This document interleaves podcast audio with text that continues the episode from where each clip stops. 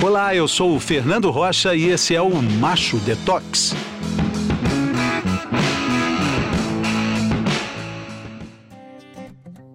Um lugar, um espaço onde a gente pratica o exercício de entendimento dessa poluição de nossa masculinidade, onde a gente tenta entender, onde a gente tenta responder por que a gente é assim.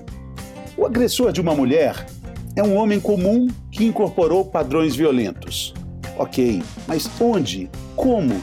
De que forma esses padrões violentos são incorporados nesse homem comum? A resposta não cabe em apenas um episódio de podcast, mas esse ponto de interrogação precisa existir sempre entre nós. A cada uma hora e meia, uma mulher morre por ser mulher. A violência doméstica aumentou de forma assustadora durante essa quarentena. As denúncias triplicaram. A ONU, Organização das Nações Unidas, fez um alerta sobre o assunto. Falar sobre briga de marido e mulher é falar de uma briga desigual, uma briga covarde, mas que ainda tem muito preconceito. Não contra o homem. Em uma inversão absurda de valores, é a mulher que tem o julgamento social. Quem julga uma mulher cala a outra mulher. Quem estende a mão salva vidas. Essa frase é o farol, é quase o lema de nossas duas convidadas no episódio de hoje. A promotora Valéria Escarance e a empresária e ativista Luísa Brunet. Sejam muito bem-vindas aqui ao nosso Macho Detox. Boa tarde, Fernando, Danilo, Valéria, meu amor, e Amandinha Serra. É um prazer estar tá compartilhando essa fala tão importante e pertinente nesse momento de quarentena, como você falou, Fernando. Muito importante nessa pluralidade, né, Luísa? A gente tem vários, vários tons vocais falando sobre isso, né? Você é uma empresária, você que tem uma história também de, de, de luta, é, participou de, de uma camada social diferente, vem enfrentando vários problemas e traz a sua história como um próprio lema para discutir o assunto, né?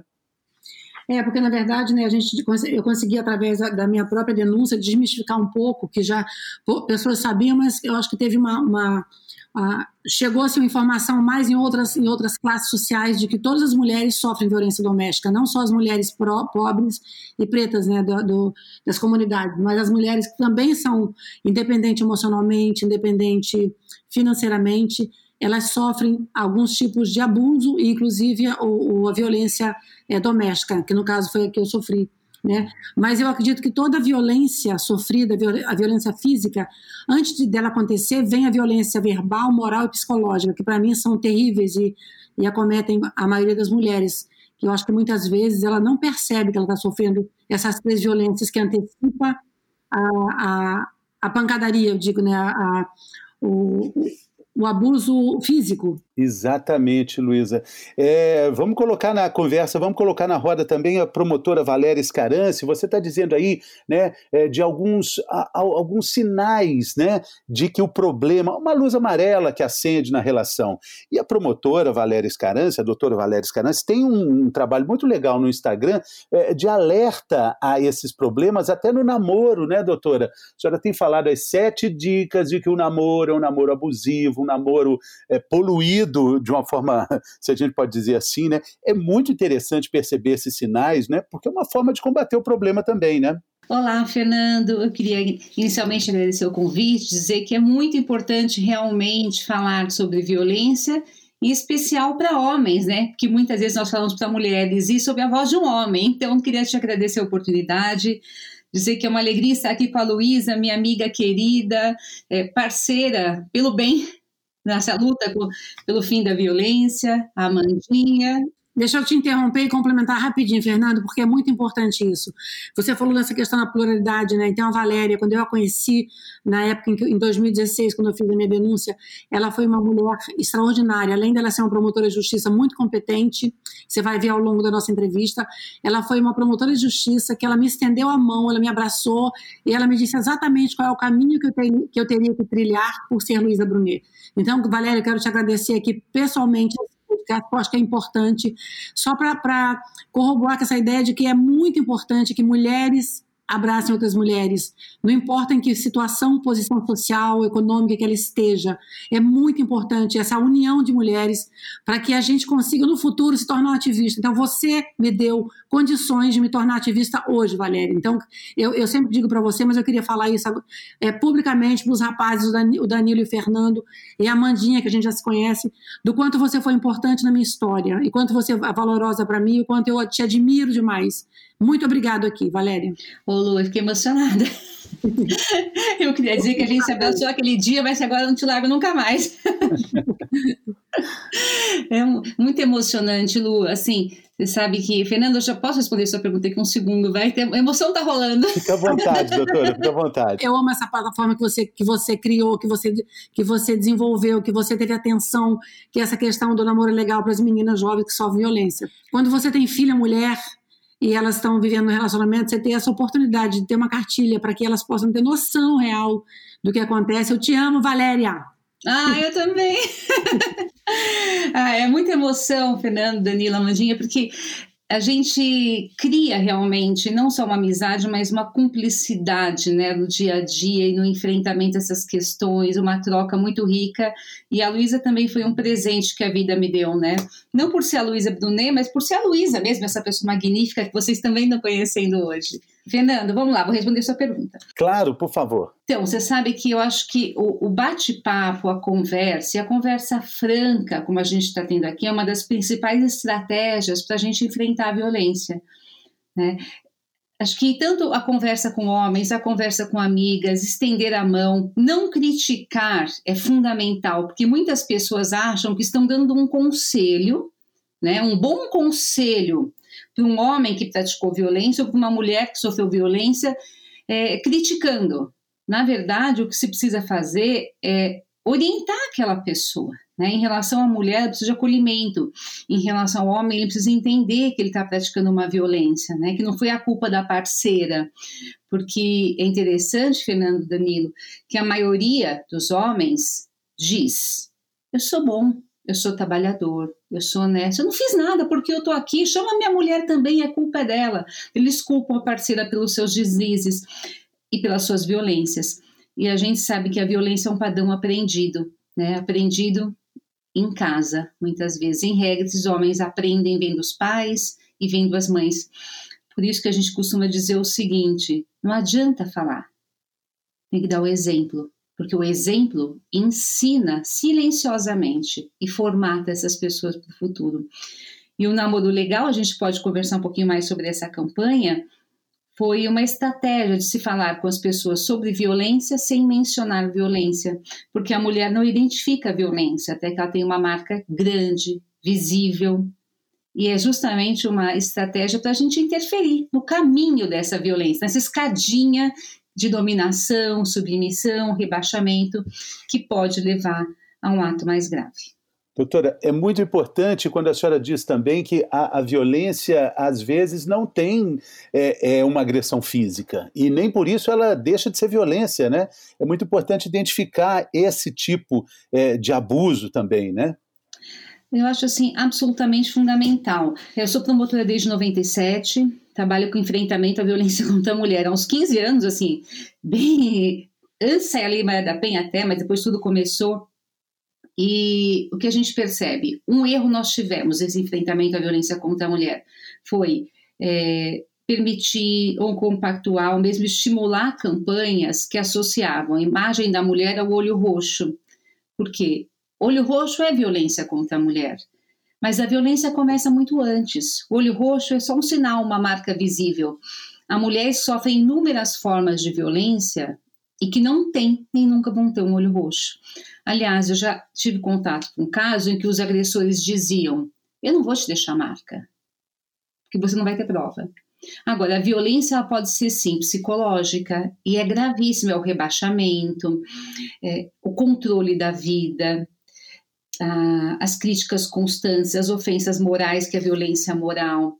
A gente tem a violência patrimonial também, que aqui tem por finalidade dominar a mulher e não enriquecer, né? manter a mulher dentro de uma, entre aspas, gaiola.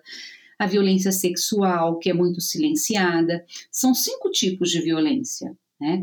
A, a psicológica, a moral, patrimonial, a sexual, é, moral e em regra essa a física acontece lá no final do caminho, mas a violência psicológica está sempre presente. E essa violência psicológica, ela causa tantos males para o corpo quanto a violência física, porque as mulheres têm doenças psicossomáticas, estresse pós-traumático e muitas outras dores, por vezes passam a vida se curando desses traumas, né?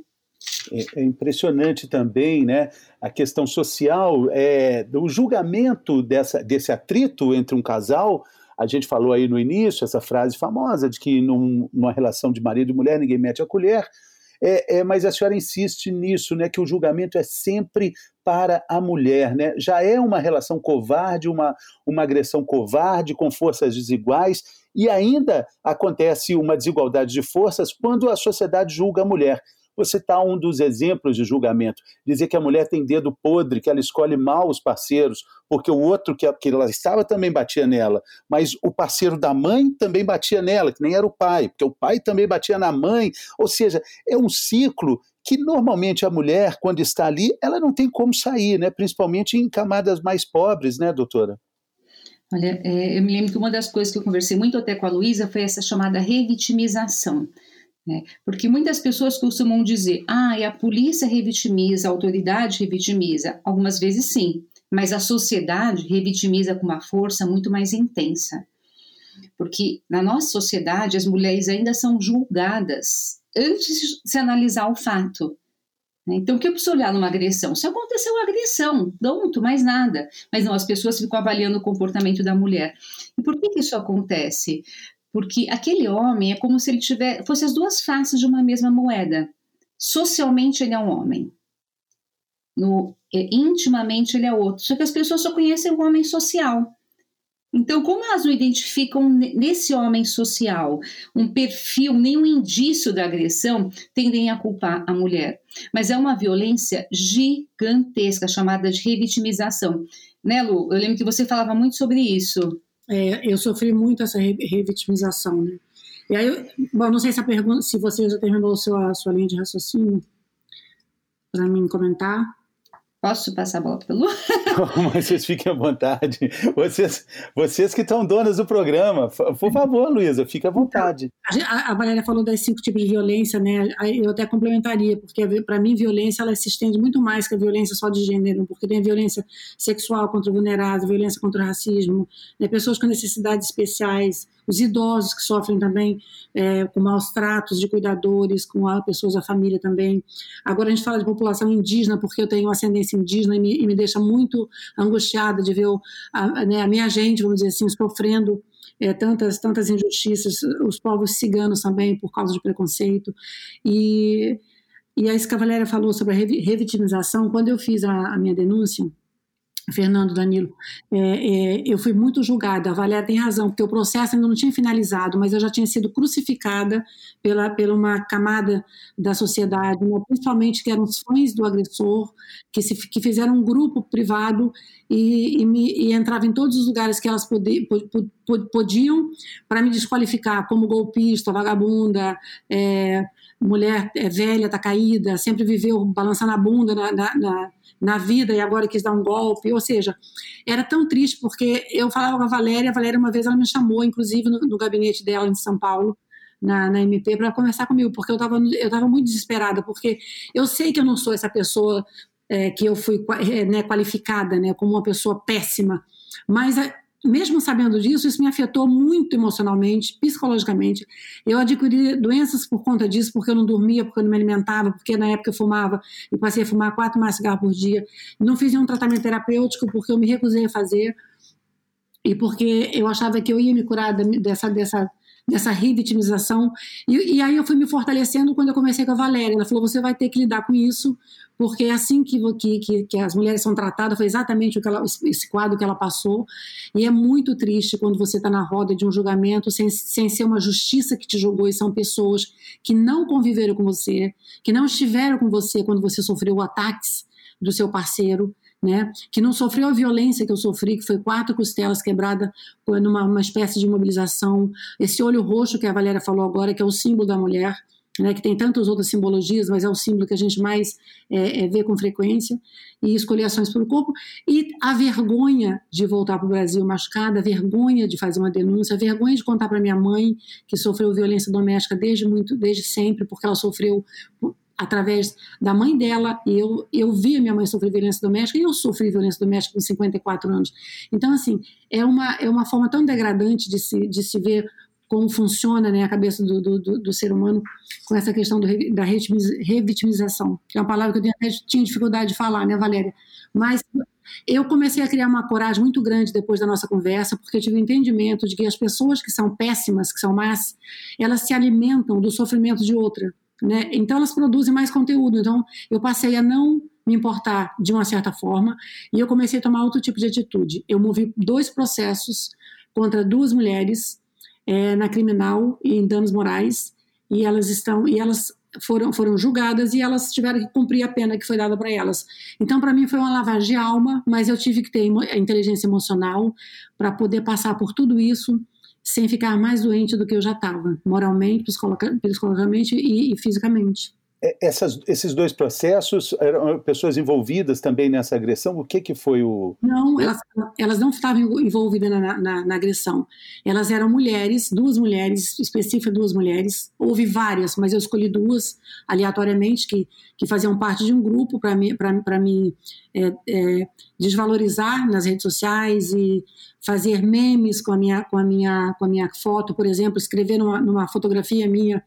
É, golpista é, é, como é que era mais? Vagabunda. Como se fosse uma tatuagem, fazendo alusão àquele caso de um garoto que foi tatuado porque roubou algum objeto, lembra? Que teve um Sim, rapaz. Luísa, de certa forma elas continuaram com a agressão, né? Continuaram, a, continuaram. Ela, elas fizeram perpetuar essa agressão.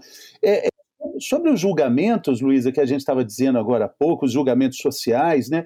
Você, na sua trajetória de vida, como eu disse na abertura do nosso episódio, você tem uma história linda de superação. É, sua mãe, mineira, né? Você não é filho de mineira, se não me engano? Não, minha mãe ela, ela é do estado do Rio, meu pai é cearense, é. mas a minha, a minha, bisavó era amazonense. Não acertei em nada, só que é do lado de Minas Gerais, do Rio de Janeiro, né? Mas essa simpatia, ela tem uma alma mineira, como eu também sou, então fica aí meu elogio à, à sua mãe, é quase mineira como carioca. Né? é, eu estou fazendo isso para dizer do, da sua trajetória. Você Sim. trabalha é, em casa de família, você tem uma luta muito grande e, e até rompe um primeiro relacionamento, não sei se era o primeiro, por causa do ciúme para correr atrás do seu sonho, não é? Exatamente. Quando você chega lá na ponta, lá na frente, você acha que você já estava livre disso? É, ou você já tinha tido a, a experiência suficiente para lidar com homens ciumentos, mas de repente foi uma coisa que te surpreende totalmente? Ah, sem dúvida. Eu acho que você nunca está preparada para nenhum tipo de agressão, né? É fora da realidade uma mulher sofrer agressão é, dessa, dessa forma. E, e para mim foi uma surpresa, né? Porque uma agressão física eu nunca, eu nunca tinha sofrido realmente. Mas, mas de ciúme, sim. De ciúmes, é, você já tinha. Ah, eu casei, imagina, eu casei com 16 anos com um rapaz de 28. Eu, eu era uma menina do subúrbio do Rio de Janeiro, ele classe média alta. Né? Eu morava do lado da linha do trem, é, a casa balançava, ele morava na Vera Soto, né? Então, assim, tive, tive muita dificuldade da família dele me aceitar na época, porque achava que eu era, é, de novo, né? Podia ser uma golpista, mas, é, na verdade, eu comecei, a, eu casei, comecei a trabalhar muito cedo, comecei a ganhar mais dinheiro do que ele, então foi ótimo. Uhum, incrível. É verdade. Me tornei famosa, já era um orgulho para a família dele. É, me ter na casa dele, convidaram ao Natal, ele me exibir como se fosse um troféu, e aí aquele gostinho assim de que eu tinha vencido era ótimo, né? Eu também não, não, não dava o troco, eu, eu, eu era muito elegante, assim, nunca tive, nunca fui. Então, assim, você quando você revisita a história, né, a própria história, e vê que na minha vida toda, desde os 12 anos de idade, que eu me lembro né, de, de, de assistir agressão física, casar com 16 anos, é, sofrer um abuso sexual aos 13, então toda, toda a minha história, ela vem assim com muita luta, né? É, então, assim, com lutas e lutas gloriosas.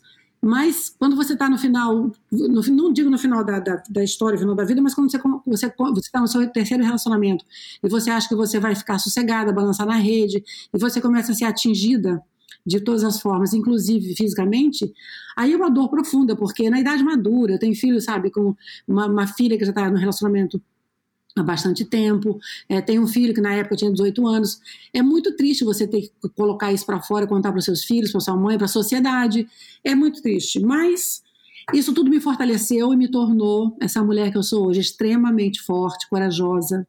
Nada mais me, me, me causa medo nem pânico.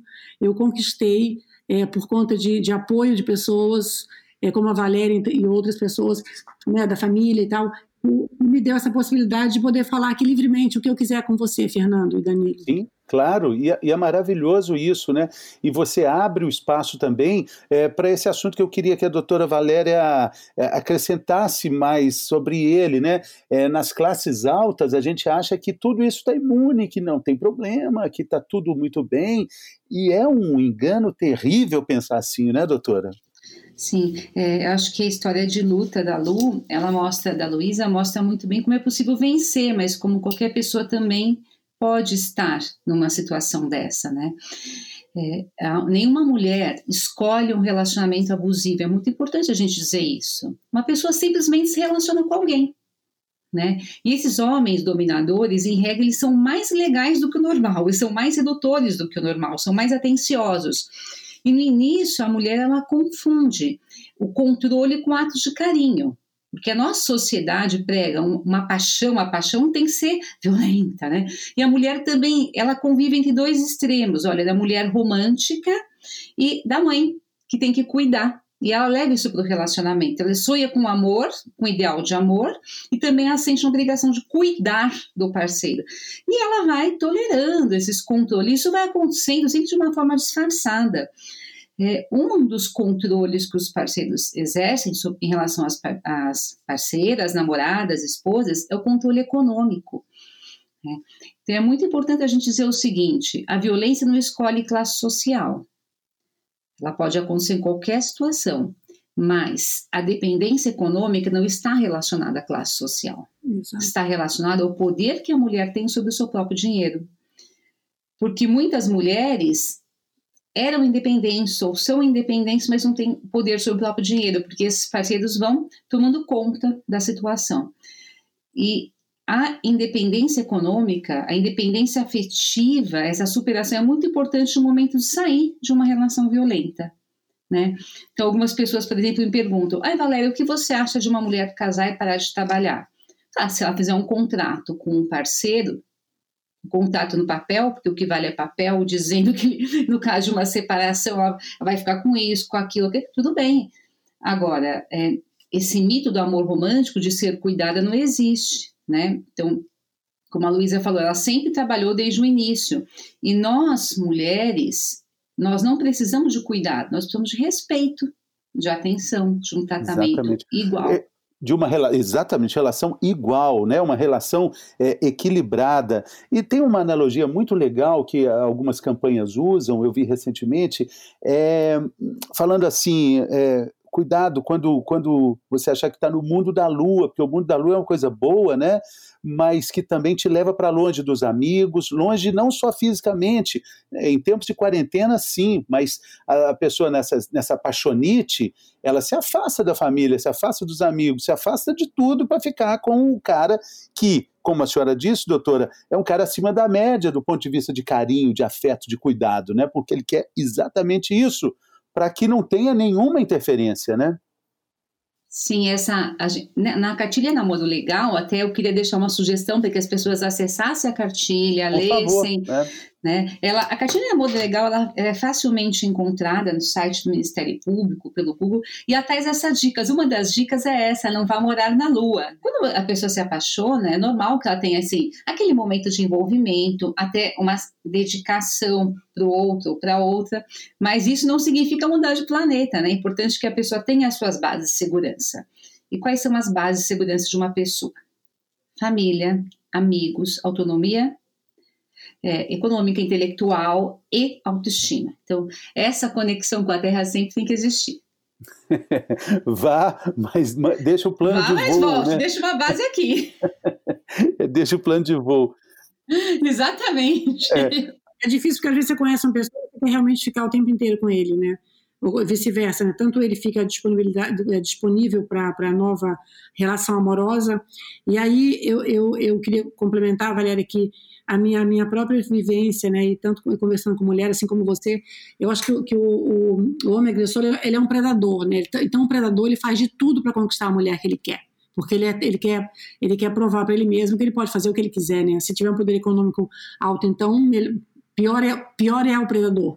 E ele é covarde porque justamente por isso, porque ele envolve a mulher numa, numa trama de, de, de, de novidade para ela, de carinho, de afeto, de amor, de presente, linda, maravilhosa. Você tem tantas coisas que você não está acostumado a ver nos padrões é, normais que você se doa totalmente. E aí você realmente cai nessa roubada de ficar exclusivamente é, disposta e disponível para para essa relação que você não conheceu outro igual até, até, até você começar a entrar na parte em que ele se torna um tremendo um covarde. Para mim, o, o, o, homem agressor ele é um tremendo um covarde. E fraco, né? Porque ele só tem coragem de agredir a sua, sua companheira dentro de casa. Como a Valéria falou, para a sociedade ele é o máximo, e é mesmo, diferenciado.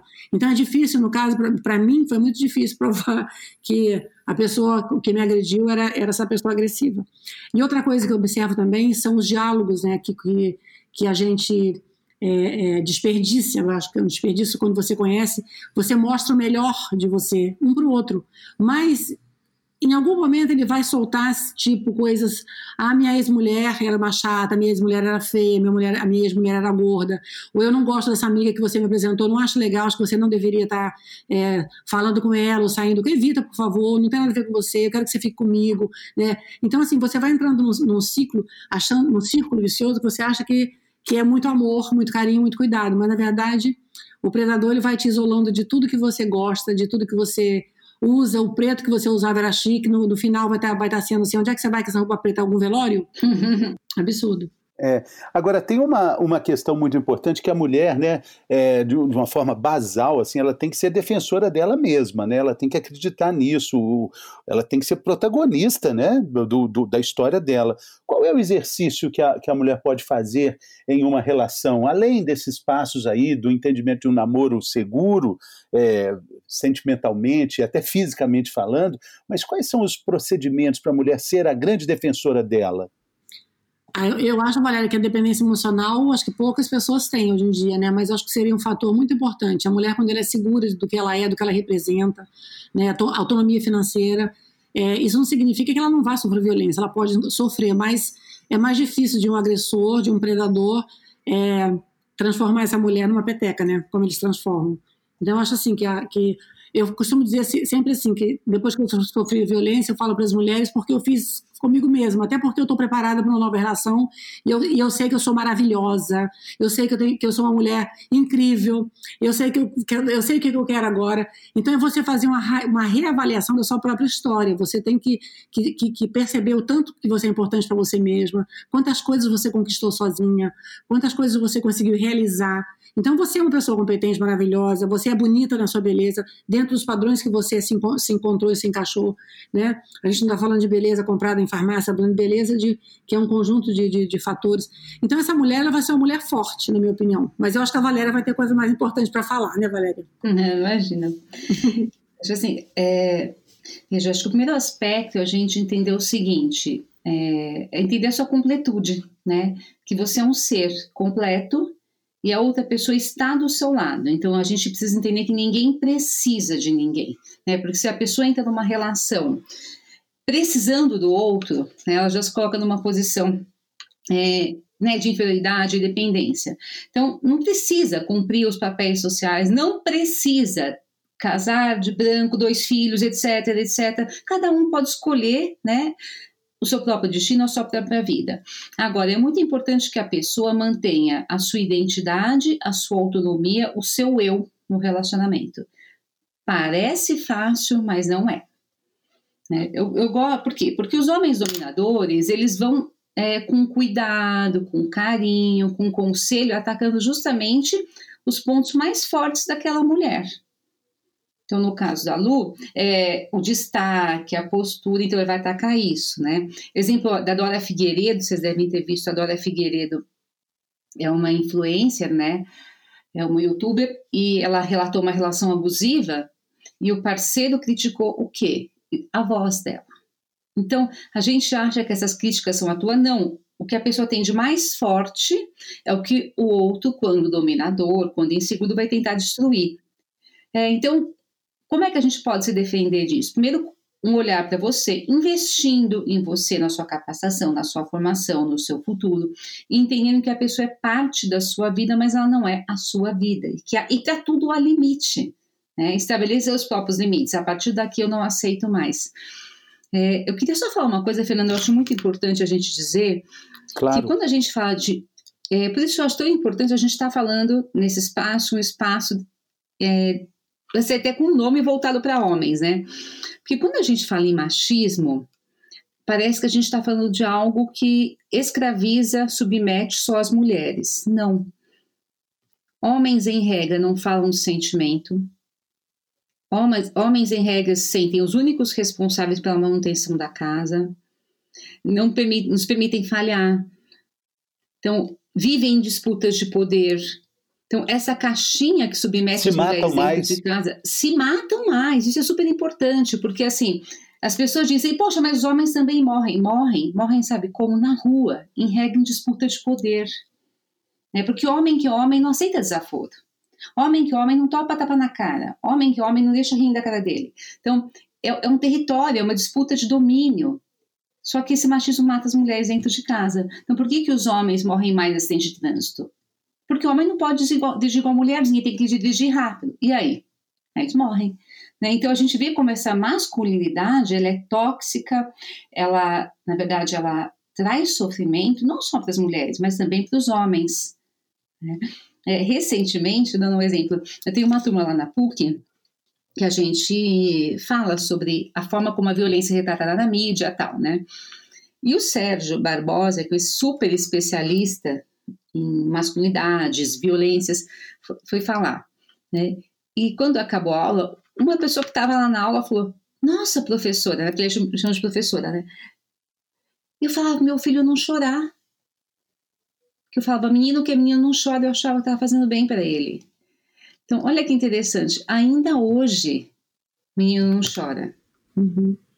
É, por que menino não chora? Por que menino não fala de dores, né? Então, por isso muitos homens, eles partem para a violência e não conseguem suportar a violência, porque eles não trabalham esses aspectos emocionais, esses traumas, essa violência, esse padrão que foi incorporado dentro deles.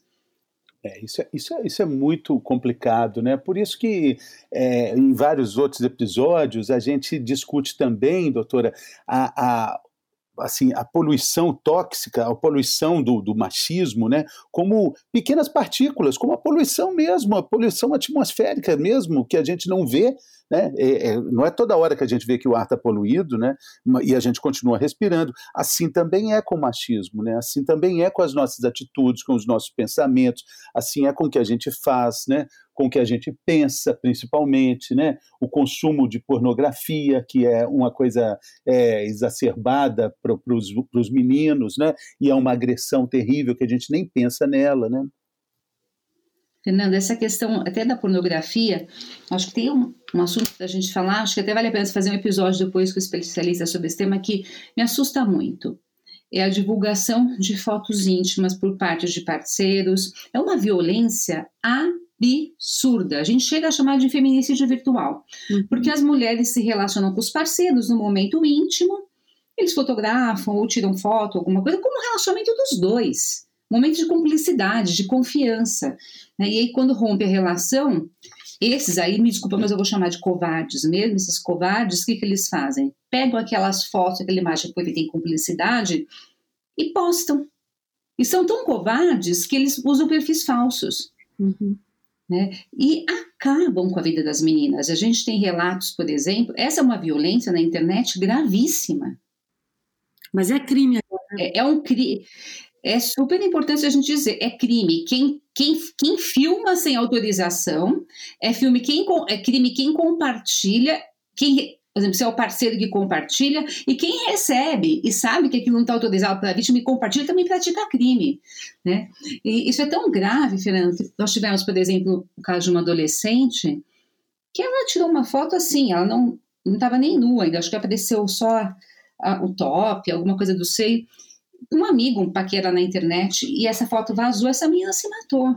É horrível, meu Deus. É, então é, é, muito grave. Então, quando a gente fala, e, né, por que, que o homem precisa consumir sexo? Porque é, isso é uma construção né, de gênero de que o homem tem que ser disposto, tem todo, tem que ser viril, tem que ser isso. Por quê? A cobrança, né, né para ele. É uma cobrança para os homens também. Exatamente. O homem não Exatamente. pode ter, o, né, o desejo, a hora que ele tem, tem que estar o tempo inteiro pronto, e os pais normalmente incentivam os filhos, vai sair para nós, quantas meninas pegou, quantas foi, quantas foi. Isso é, é horrível, né? É, é, é, realmente é um problema muito sério, né? É uma forma de analisar um outro, um outro lado do, do problema, né?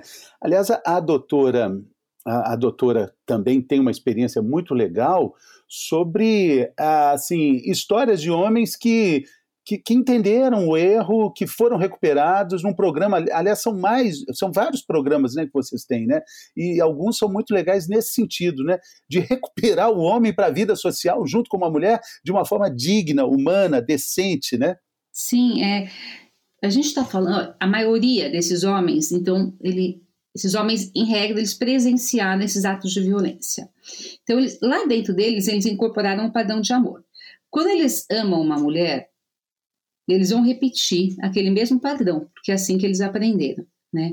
Eu, eu sempre gosto de contar um exemplo, Fernando, porque assim é, é o exemplo que para mim mais identifica como as pessoas repetem o padrão, né?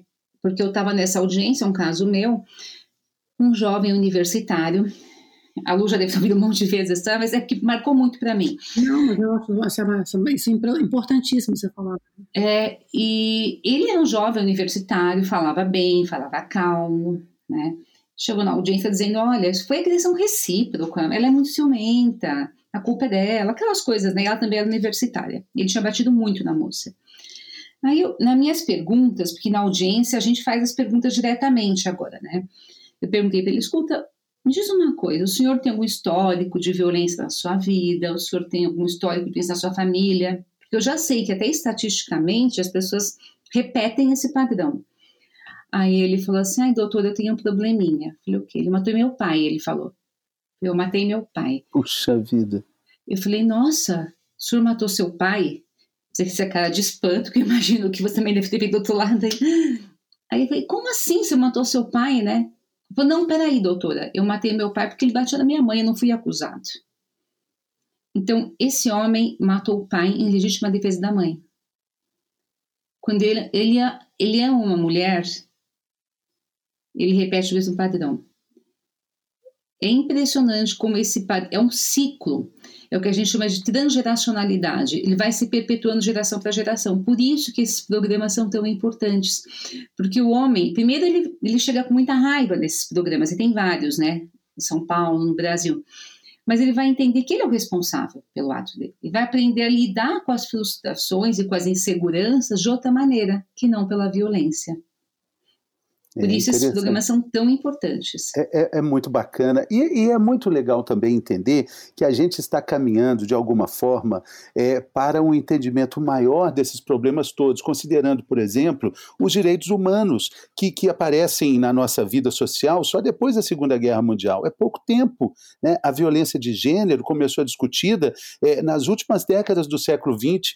A, a Lei Maria da Penha, que está viva, né? Maria da Penha, graças a Deus, está super viva é, é de 2006.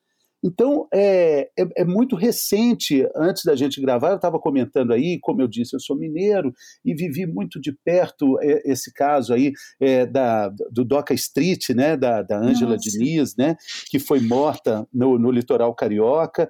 Ele, ele teve um namoro de quatro meses com ela, no Réveillon de 76 para 77, só quatro meses de relação é, foi o suficiente para ele ter um ciúme doentio, matá-la com quatro tiros. É, foi condenado imediatamente só a dois anos de regime aberto. Aí começa uma mobilização muito grande, é, que também passa por Minas Gerais, aquele, aquele, aqueles, aquele famoso ditado: quem ama não mata. Uhum. Participação do Drummond, que, que fez um verso para Ângela Diniz, dizendo: aquela moça continua sendo assassinada todos os dias e de diferentes maneiras. Ele tem um outro julgamento em 81 e aí sim é condenado a 15 anos de prisão. Uma sociedade que achou normal que o cara tivesse direito a partir de, um, de uma vulnerabilidade de ciúmes. Não, pode matar, tudo bem. É, ele, ele agiu em, em, legítima defesa da honra. O que, que, é isso, doutora? Olha, Fernando, assim, sabe que eu não conhecia esse verso do Numon que você falou? Já tinha, é, já vi vários documentários dessa, desse julgamento e tal, mas esse verso eu não conhecia, até vou buscar. Achei muito interessante. É muito bacana. Fernando, você lembra que teve um seriado com a Regina Duarte chamado Quem Ama Não Mata? Sim, sim, foi, foi, foi na esteira disso tudo, né, Luiz? Eu, eu era jovem, quer dizer, eu era mais jovem do que eu sou agora, mas eu me lembro que eu ficava grudada na televisão, não perdi um episódio, porque eu achava tão importante, eu achava tão interessante aquela trama, mas naquela época não se falava em violência contra a mulher dessa, como se fala hoje em dia, né? Não que não existisse, né? É, não, claro que existia, lógico, mas não, não, mas não que não existisse. Você falou da Lei Maria da Penha, acho que vale a pena a gente falar, né, Valéria? Vale. Que contra a nação sexual, a lei do feminicídio, então a Maria da Penha, ela trouxe muitas coisas de benefício para as mulheres e para os homens. E já que você está falando de Fernando, eu queria fazer uma pergunta para você. Pois não, Luísa. Puxa, que chique. Luísa Brunet me perguntando. Nossa, Muito vou, é eu vou gravar, hein? Vou tirar uma foto. já te ouvi falando, você é maravilhoso, só fã. Você não acha que as leis é, para os homens é muito pouco? Porque quando o homem agride uma mulher, quando ele não mata ela, porque ele só vai, só vai preso se ele matar, é, mas as, a, a, lei para um homem que agride uma mulher para pagar a cesta básica e, e, ficar um ano sob observação, que é uma observação que ninguém, tá, ninguém sabe se ficou mesmo, não é muito pouco? Você, como homem? Sim, eu acho que é muito pouco. Acho que a gente precisa ter outros, além da, da lei, da força pesada da mão da lei, eu acho que a gente precisa urgentemente ter um outro, uma outra forma de entendimento para isso. Acho que além disso, assim como era as leis de trânsito também eram brandas e acabaram ficando mais rígidas, isso corrigiu problemas estratégicos no trânsito, isso também de forma social precisa ser, ser aumentado para que a gente corrija algumas coisas que precisam ser mudadas, mas principalmente esse entendimento, esse olhar para a nossa postura, para a nossa solidão, para o nosso desespero de ser homem, porque nós, homens, estamos sozinhos também, em algum lugar aqui desse mundo, tentando achar uma saída. A gente não se abre como as mulheres se abrem, a gente não tem é, essa eloquência de falar sobre os nossos sentimentos com os nossos amigos homens, a gente não gosta nem de encostar no outro homem, porque senão é, tem outra conotação, né? Então, é, tudo isso implica num problema básico que eu acho que é o ciúme. Tudo começa no ciúme. O Caetano Veloso tem uma frase fantástica que diz assim: o ciúme é um problema do ciumento. Ele que tem que cuidar do ciúme. Eu acho fantástico isso. Eu acho que a nossa educação sentimental passa fundamentalmente por essa frase. Fernando, eu vou fazer outra pergunta para você, tá? Rapidinho, Valéria. ah, você me deu um entrevistado, Fernanda. eu tô achando o máximo. eu também. Adorei. Tem uma teoria que é o seguinte: eu acho que é feito muitas campanhas para as mulheres se protegerem, né, muitos sinais é, né, para que ela vá na farmácia com, a, com o batom X na mão, é a pizza de, de pepperoni, e outras formas de você também é, se, se comunicar que você está sofrendo violência. Você não acha é, que as campanhas é, é para prevenção não deveria ser para que o agressor não agrida sua mulher, para, para os agressores homens, ao invés de fazer campanha para a mulher, depois que ela, ela está sofrendo, ela pede ajuda? É, é um caso a se pensar mesmo. É um caso a se pensar. Eu acho que é um campo imenso que a gente tem para discutir, para falar, para essa ideia fantástica desse, desse podcast veio da nossa produtora aí de conteúdo, a Amandinha Serra, que está nos acompanhando.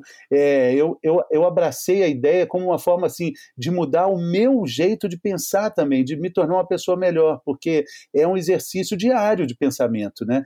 Para a gente não praticar esse machismo arraigado. Eu acho que todo mundo está sujeito a isso. Como eu falei no, na abertura, o agressor é uma pessoa normal que tem uma carga excessiva de um conteúdo tóxico de machismo que faz com que ele perca a mão em algum momento. Mas é, a doutora pode é, confirmar isso. São pessoas, assim, em algum ponto, pelo menos um, um, percentual significativo de pessoas normais, não, doutora Valéria? Sim, é, Fernando, acho que é fundamental o que você falou. Primeiro que assim, eu sempre gosto de perguntar quem é machista. Quem não se reconhece machista é mentiroso. Uhum. Machistas e machistas, homens e mulheres, porque nós todas e todos fomos formatados nessa sociedade. Então a gente tem que identificar no nosso dia a dia os nossos comportamentos refletir e mudar. A mudança só parte, só acontece se você identifica aquilo na sua vida. Então, isso começa às vezes em casa. Então, a forma como você trata meninos e meninas, a forma como você fala de dinheiro para meninas e meninas, como você fala de sexo para meninas e meninas, etc. Né? Aliás, se, se tiverem pais e mães nos escutando, acho que tem uma dica que é fundamental para quem é pai ou mãe, ou pais, né? É, qual o melhor conselho que a gente pode dar para um menino? Aprender a ouvir, não ah. Exatamente, exatamente. É, o homem precisa aprender a ser contrariado, a entender por que ele está sendo contrariado e conversar, a dialogar. E para uma menina, a dizer não.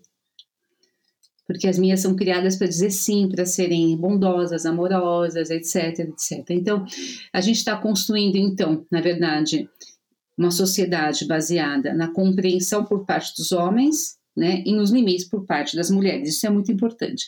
Agora, realmente, Fernando, é, esses homens que praticam violência, por isso os programas são tão importantes, são homens comuns, são homens que trabalham, honestos, e por isso a sociedade tende a julgar a vítima, porque eles pensam, nossa, mas ele é, um, ele é bom homem, ele não perde a cabeça, então a culpa é dela. Então, nem tanto ao mar, nem tanto à terra, né? Ele é um bom homem, mas ele pratica um crime, então ele precisa procurar ajuda, precisa se responsabilizar pelos seus atos. Né? Agora, também não é uma pessoa que não pode ser recuperada, ao contrário, é, em determinado momento da violência, aquele homem ele não precisa de cadeia, ele precisa de um grupo reflexivo.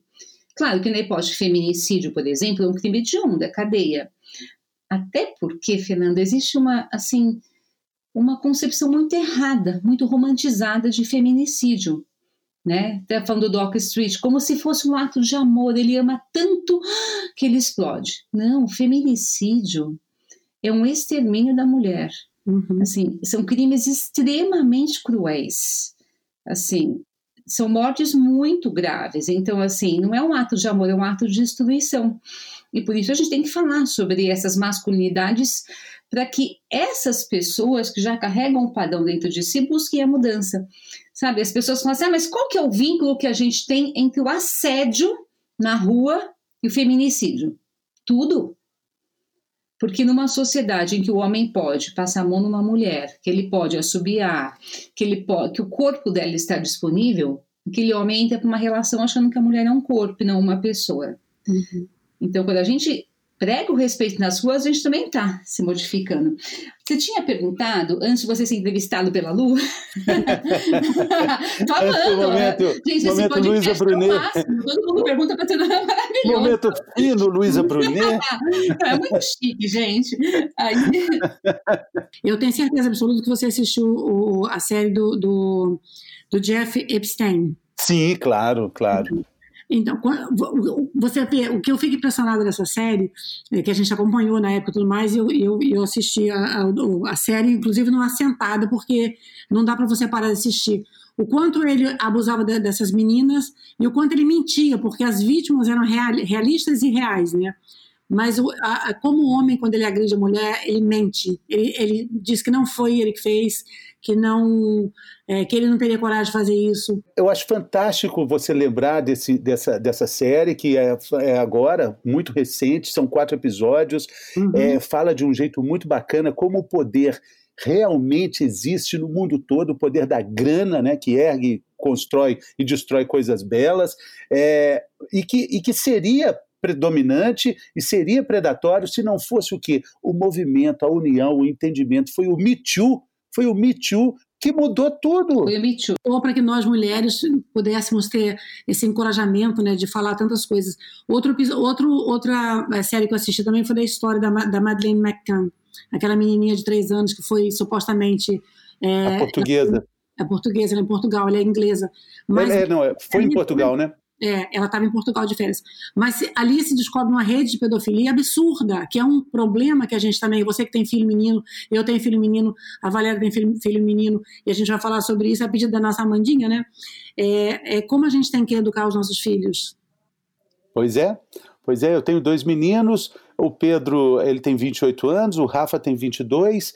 É, eu acho que tenho feito um bom trabalho em conjunto com a mãe dele principalmente com a mãe dele. Acho que a doçura que eles têm vem da mãe, essa gentileza que eles têm para o mundo é um cuidado assim supremo e muito grande. É, vou dizer de novo que eu sou filho de mineira e a minha mãe me educa até hoje. Eu estou com 52 anos, Dona Sara é, me dá educação até hoje, o doutor Dalai também. Então eu acho que pai e mãe é para sempre, até mesmo depois que eles vão embora, porque eles continuam dando o que eles tentaram nos passar a vida inteira, né? Ah, eu concordo. Eu acho que quando você decide ser pai ou mãe, você tem que estar muito ciente de que sua, a sua função vai ser para o resto da vida. Né? Os filhos, eles fazem parte da, da nossa história. Eu acho que, na verdade, a minha mãe é muito independente. Ela não foi nunca assim uma, uma mãe de ficar é, muito com os netos e tudo mais. Eu admiro essa, essa autonomia que ela tem.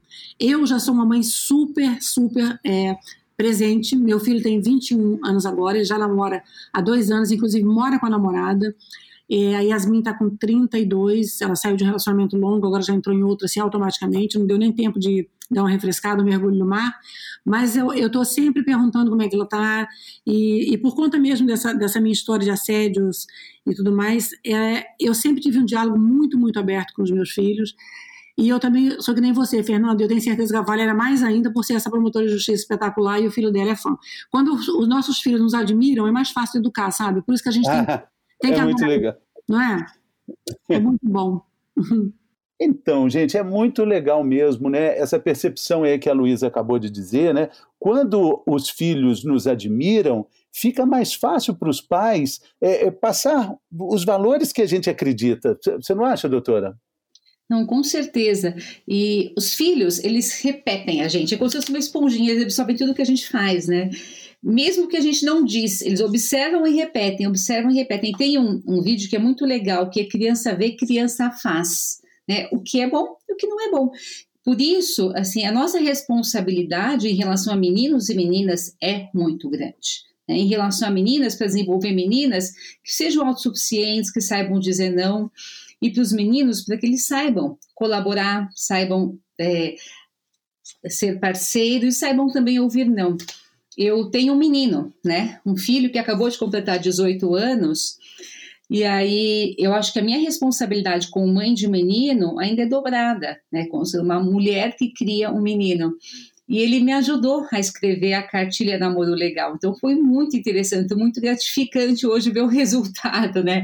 É, colhendo os frutos dessa criação. E a gente. Eu fico é. imaginando, doutor, a responsabilidade dele nos relacionamentos, né? Qualquer coisa, olha, olha. eu vou falar para sua mãe, isso aí não pode. Não, é muito interessante. E foi tão bonitinho, porque nós fizemos uma vez um programa e vieram todos os amigos dele da, da escola, assim, né? Os que participaram do debate, tinham lido a cartilha e dando os exemplos, foi muito legal. E eu me lembro que uma das estratégias que eu usei foi aproximá-lo do meu trabalho, assim.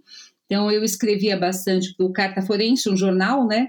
Eu falo, filho, olha, é, dá uma lida aqui no artigo da mãe, vê o que, que você acha, né? É, pode mudar o que você quiser. Ele mudava, ah, às vezes eu mudava o título, às vezes mudava alguma coisa da redação, e eu mostrava, olha, tá vendo a sua sugestão? Tá aqui, né? Aí onde eu fui falar para ele, Fabinho, você sabe, né, que não pode compartilhar foto da internet. Ai, mãe, eu sei, já li aquele seu artigo, né? então, quando a gente menos imagina, a gente está educando, né? É, o, é, o Fabinho é um menino diferente porque é um artista, tem uma alma mais, né?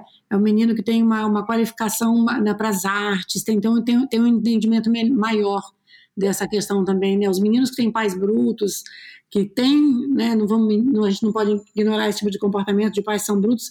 Para eles é mais difícil de, de, assimilar isso, né, Valéria? Sim, a gente está falando de exemplo, né? Assim, e por que que o homem tem que ser bruto? Né? Por que, que o homem tem que ser aquele perfil do machão, do machão, né? É, por que, que o homem tem que se impor pela força e não pela inteligência? Tudo isso é um exercício, né? E é. sabe que, assim, esses meninos, infelizmente, eles tendem a cumprir o padrão do pai, né? Repetir. Mas se eles encontram uma pessoa igualmente importante na vida deles, ou se o pai modifica o padrão, eles mudam também, né? Então, às vezes, meninos tinham esse padrão, mas aprenderam na escola, aprenderam com um parente, com um tio, com uma pessoa que eles gostam muito que não é assim, e eles não vão repetir aquele padrão. Então, tudo na vida é aprendizado, é exemplo, é transformação. E diálogo também é o que a gente está falando, né, do movimento Me Too, né, que foi fantástico para trazer à tona milhares de, de, de, problemas que o poder financeiro estava encobertando de uma forma fantástica. Né? E, e essa discussão é tão legal, eu, eu vi no, nas redes sociais agora uma propaganda, é um, um uma campanha, se não me engano, de algum país nórdico, que dois atores, é, fingindo de atores pornôs, eles chegam nus na casa. Eu vi, vocês, vocês a Lu compartilhou. Fernanda, eu compartilhei nas minhas redes sociais, eu achei tão interessante. Porque... Isso é muito legal, né, gente? O que, que é mesmo, Lu? Explica melhor isso aí que você vai saber contar melhor, já que você compartilhou. Eu vi muito rapidamente. Tá, isso está alertando os pais de que tipo de conteúdo que os nossos filhos têm acesso e a gente não se incomoda. A gente sabe ah. que a maior ah. plataforma de pedofilia e de aliação, aliação de menores é, é alienação de menores, né? Acho que, falei, acho que falei a palavra errada. É através das plataformas de jogos. Então, essa, essa campanha foi justamente para alertar os pais que eles podem estar no, no, inocentemente jogando é, online e, do outro lado, não ser uma criança, ser um adulto aliciando ele para cometer algum tipo de, de, de, de crime né, contra essa criança, é, dentro da, da, dessa questão da, da, vulnerabilidade sexual. Na campanha, os dois atores chegam nus, batem na porta, a mãe tranquilamente vai lá, abre a porta e eles falam: Eu quero falar com o Paulinho, fala o nome, né? Uhum. Aí, por quê? Ah, não, porque ele sempre procura por nós dois na internet. A, uhum. gente, a gente normalmente se relaciona com adultos, mas a gente viu que é uma criança. Aí chega o menino, é uma uhum. criança de oito anos, né? É, tem também o da, o da uma, tem um outro também que é interessante, Danilo, e, Fernando, que é, é, é, da pedofilia. O cara está acostumado a solicitar crianças pela internet na, na, rede de pedofilias, e aí uma criança bate na porta dele e fala: Eu estou aqui, você está me chamando. Então o cara fica tonto. Esse tipo de campanha eu acho que é muito importante, porque a gente não pode ficar tapando o sol com a peneira e ficar cuidando para que os fios. O, o diálogo tem que ser aberto, falar sobre todos esses assuntos. Eu sou super contra mamães e papais que colocam apelido na parte da genitália da criança, como florzinha, é, piu-piu, é, ou sei lá o quê, né? Tem que colocar a, a, o nome correto, pênis para menino e vagina para menina, não tem problema, porque eu vi até no, no, num site de, de que trata desse assunto, que a criança se, se falou com a, com a, professora que, que o tio dela estava lambendo o biscoito dela. E aí a, tia, aí a professora falou assim: pede outro. E aí, pede outro. Com 5 anos de idade, ela saiu assim, ah. ela percebeu que a criança estava sendo abusada pelo tio. O biscoito que ele estava lambendo era vagina, entendeu? Então, assim, criar esse tipo de, de, de, de de é, nominação para ficar bonitinho para o nome do pênis ou da vagina é uma coisa que já está mais que ultrapassada, gente. As mães que estão nos ouvindo, os pais que estão nos ouvindo, precisa falar sobre isso abertamente. A rede de pedofilia no mundo ela, ela é, o, é o volume de 150 milhões de dólares que, que, que, que, se, que se tem por ano. Está, tá, inclusive, no, no, no, na, no tanto no, no, Jeff, no Jeff Epstein como da Madeleine McCann, que, que toca nesse assunto da pedofilia, está lá os valores que, que, se, que a economia, a economia para esse tipo de, de, de o que movimenta de dinheiro, é, né, Luísa? Eu não consigo nem falar, fico gaga, fico gaga, porque eu vou fazer uma, live amanhã sobre isso, inclusive, sobre essa questão da pedofilia. É que é muito triste, né, Lu? É muito triste, isso me deixa louca, porque eu sofri violência sexual quando tinha 13 anos. Você não fica imaginando é, uma criança pequena, sabe? Porque vai de zero, a criança nasce e ela é destinada para esse tipo de, de, de plataforma, gente. Então é absurdo. Então a gente precisa falar muito sobre essa questão. Posso falar uma coisa que eu acho super importante? Por que, que a pedofilia ela, ela é ruim? Falar de sexo é ruim? Não, é importante falar de sexo, como a Lu falou, abertamente falar de sexo com menina, falar de sexo com menina, tirar tabus, uhum. assim, estender a mão, conversar. Agora, como homens e mulheres falam línguas diferentes. Quando uma mulher se relaciona sexualmente com alguém, o que ela imagina uhum. é um sexo de filme romântico. Quando um homem se relaciona sexualmente com uma mulher, ele imagina um filme pornográfico. Então, qual o problema? Você forma mitos do que é uma relação sexual para o homem e para a mulher. E os dois não se encontram, porque ele espera uma performance de uma atriz pornô e ele espera um príncipe encantado. Então, é, eu acho que os, a, a, questão é você formatar a mente das pessoas para identificar o que é legal para aquela pessoa, para aquele casal. E assim. a, a, indústria cinematográfica fez aqueles 50 tons de cinza, cinza e agora é o, é o, é o 365, né? É um filme do, do Netflix, né? Um filme que está dando o que dizer, né? Romantiza um pouco da, daquela tipo de agressão, mas ela, é, na minha opinião, assim, em nenhum momento ela, ele tocou nela que ela não permitisse. Mas eu vi muitas pessoas falando. Mas ele é um torturador dela, ela está sequestrada, ela, né? Sequestrada. ela está presa. É, né? mas, ela, é. mas ela teve, na minha opinião, ela teve a oportunidade de sair porque ele, ele, ele entregou o, o, o, laptop e o celular e ela podia ter, naquele momento, pedido ajuda. Por, o que, que leva uma mulher a, a gostar de um relacionamento como esse. Te colocando na Belinda. É assim, tá... Fernando na Belinda. Eu não vi o filme. É novo podcast. É, olha, eu só vi a crítica do filme. É, é, eu, eu acho que existem milhões de. O homem é feminino, que eu já estou considerando você um homem feminino, que entende. É, isso, isso eu acho um elogio fantástico mesmo. É uma essência que o mundo precisa, né? Essa essência feminina, né? Essa essência maternal, a essência de mulher, é uma coisa linda é, a ser alcançada por todos nós. Mas uma relação, ela, ela tem. É, é um espectro, né, Luísa? É um espectro. Imagina um diamante com o sol batendo de várias formas, em vários lugares, em vários lados, né? E aí isso faz a análise de uma relação que tem esses lados milhões e difusos, né? Eu só li a crítica do filme e ela fala que. É, é, a relação acontece mesmo, consensual, né? Depois do. do Você não assistiu, não? Não, eu não assisti, essa eu não assisti. Assista, porque é, é, as minhas amigas todas me ligaram e falaram: Meu Deus do céu. Elas falam assim, Valéria, gente, que homem maravilhoso, que relação louca, porque todo mundo no fundo quer ter uma, uma, uma noite, porque eles fazem sexo em todos os lugares que eles estão, depois que ela, ela consente, porque ela realmente se, ela se apaixona por ele, porque ele é, ele é um predador. Ele, dá, ele, ele oferece para ela tudo que uma mulher sonha. O final do filme é logicamente que é um filme trágico, né? Um final trágico. Mas é, você se envolve com aquele relacionamento. Uma mulher assiste aquele filme, ela ela se envolve com, com um, uma, assim, uma possibilidade de ter tido um amor tão ardente, né? Onde, onde possibilita fazer sexo de todas as formas livremente. Então, assim, tem o, o lado que é, é, é a gente gostaria de viver, mas tem outro lado que ele rapta ela, ele, ele construiu um amor e uma obsessão por ela por, por, porque ele viu ela no aeroporto, ele passou a sonhar com essa mulher. É, ele teve outros relacionamentos durante o período de cinco anos e ele foi muito sincero com as mulheres com que ele se relacionou, porque ele disse que ele era, ele era apaixonado por uma mulher que ele não conhecia ainda entendeu? Então é um filme muito louco, não tem assim, não dá para julgar demais também. É. Tem que assistir, ok, ah, não gostou. Eu, assim, eu acho que é uma versão sensual do Abelha e a Fera, sabe? é verdade. É verdade, Valéria. É, mas é, sabe por quê? Porque assim, chama no filme que ele fala para ela, eu sou homem bruto, você precisa me ajudar a mudar. Exato, ele fala né? Olha o perigo dessa frase, né? é. né? Então, muitas mulheres ficam na relação porque elas acham que elas vão mudar o homem. Então, então, eu acho assim, o filme em si tenha, cada um tem a sua opinião, só que a gente tem que só fazer uma análise para que as pessoas não caiam, não confundam violência com romantismo. Exatamente. O problema é que a gente volta para o mito do amor romântico violento, Exatamente. né? E todas as relações são violentas, ele aperta o pescoço dela, né?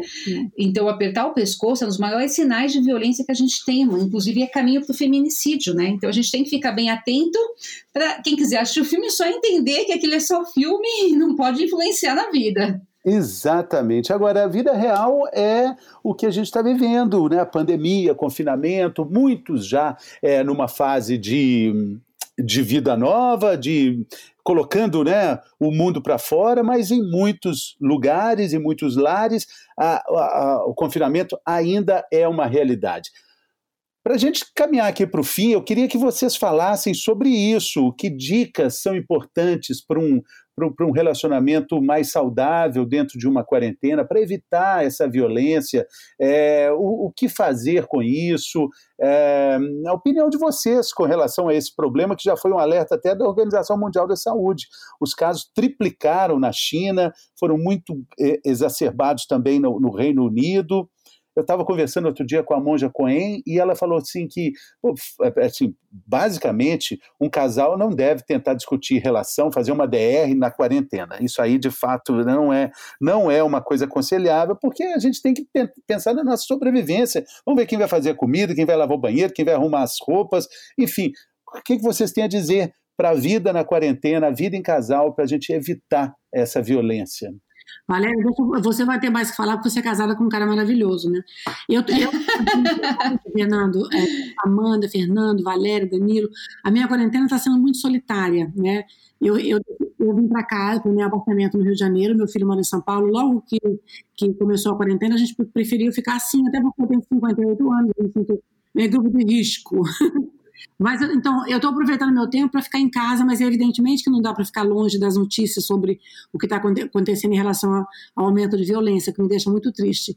Então, eu me ocupei muito a fazer lives que eu não fazia ainda, né? Despertou por essa coisa das lives, inclusive para ajudar essas mulheres. Disponibilizei minha, as minhas redes sociais para para que elas pudessem relatar algum tipo de sofrimento. E eu me coloco à disposição de várias mulheres, tenho ajudado regularmente mulheres em vários lugares, não só no Brasil, mas fora do Brasil também. Então, eu estou me sentindo muito, muito útil. Eu tenho revirado toda a minha história de, de, de modelo, é, por conta da possibilidade de, de, um filme sobre a minha vida, para ter mais conteúdo, relendo minhas, minhas entrevistas que eu dei com 17, com 18, 38, 48, 58, para ver que a minha linha de raciocínio é, tem sido a mesma, ela, tá, ela sim continua a mesma, e melhor, mais amadurecida, mais consciente. Então está sendo uma grande reflexão dentro de mim mesma, está sendo importante. Eu, eu, nunca, tirei, nunca tinha tirado umas férias tão longas dentro de casa e descobri que é maravilhoso. Não estou namorando, estou sozinha, então está muito bem, está ótimo mas é, tem que prestar atenção nas mulheres. Eu aconselho as mulheres que sejam sofrimentos em casa é, por conta de qualquer tipo de abuso, elas precisam usar essas plataformas que são importantes, que é ligar para 180, 190, número 100, que é direitos humanos, ou buscar ajuda, né? E eu aconselho as amigas que sabem que as suas amigas estão sofrendo algum tipo de abuso já recorrente, né? porque ninguém inicia o, a agressão física porque a quarentena ela já, já existia antes, para que ela se, se prontifique a ajudar essas mulheres, é, ligando, mandando mensagem, fazendo FaceTime para ver a situação dela, a condição dela física e emocional, porque é nosso, é nosso dever, né? acho que a sociedade tem que se colocar à, disposição no enfrentamento da violência para minimizar esses, esses efeitos colaterais de impacto na saúde, na economia e, e, na, e na, na, na idoneidade da mulher. Exatamente. E aí, doutora?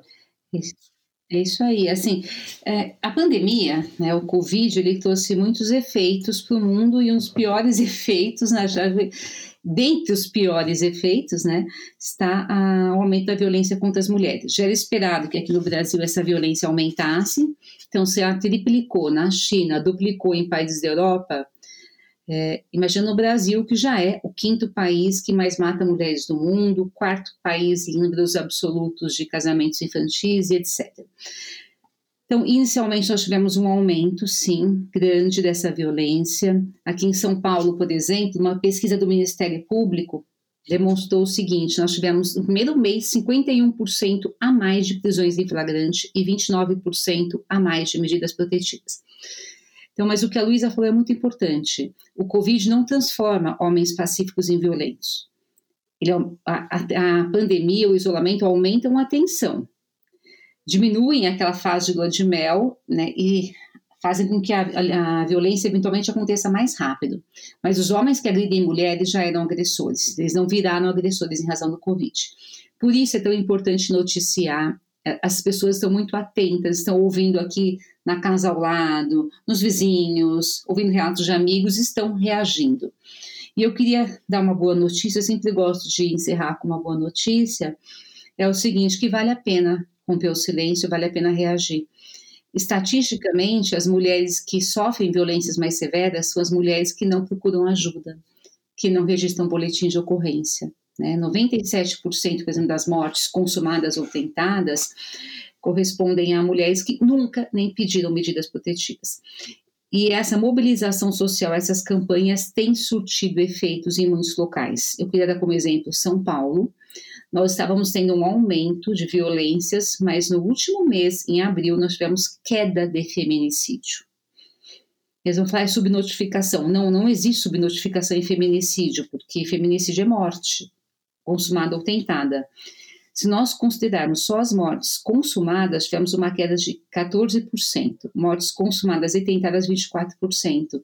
Então, vale a pena a gente fazer o que a gente está fazendo, vale a pena a gente falar, a gente sensibilizar, a gente procurar ajuda, porque se os números estão diminuindo é porque as pessoas estão falando, estão reconhecendo os seus direitos, estão buscando ajuda. Muito bem. É isso, gente. Eu acho que nós acrescentamos grandes valores nesse nosso debate. A nossa vida segue adiante e a gente tem o dever de ser mais atencioso no trato e também nos cuidados para a gente se tornar pessoas melhores nesse mundo que precisa de gente legal, né? Como vocês duas são. Muito obrigado pela participação, tá, gente? Amo você também, né? Porque tem um homem com essa força de voz, com, uma palavra tão maravilhosa, uma forma de se, de se expressar tão doce. Parabéns, Fernando. Valeu, muito obrigado. Adorei ser entrevistado por você, viu, Luísa Brunet? Adorei. Foi o máximo. Mandar um beijo e um abraço muito apertado para minha amiga maravilhosa, Amandinha Serra. Essa é chique mesmo, essa é muito fina. Vocês são ótimos, gente. Um beijão, Amanda, também. Ó, Fernando, o próximo programa é Fernando na Berlinda. Vai dar calça podcast. justa, calça apertada. Calça justa. Boa. Sapato apertado. Sapato apertado. Gente, muito obrigada, valeu demais. Viu? Valeu, gente. Beijo. Um beijo.